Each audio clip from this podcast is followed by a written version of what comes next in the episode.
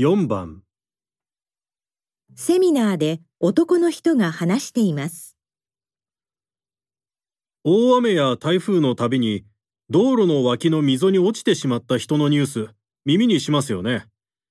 どうしてそんなところに落ちるんだろうって思っていませんか？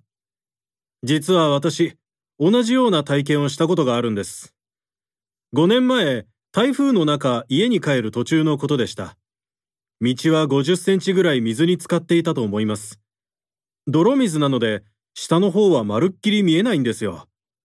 ここら辺が道だったかなという感じで歩いていたのですが、急に首のあたりまで水に浸かってしまったんです。あの時は本当に死ぬかと思いました。下がよく見えなかったので、溝だと気づかなかったんです。普段道路の凹凸って全然意識しませんよね。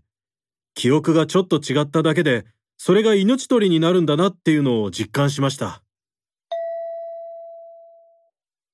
男の人は何について話していますか？1、車道を歩く危険性、2、道路を注意深く見て歩く重要性、3、台風の時に川に落ちた経験、4災害時に道路の脇の溝に落ちる理由。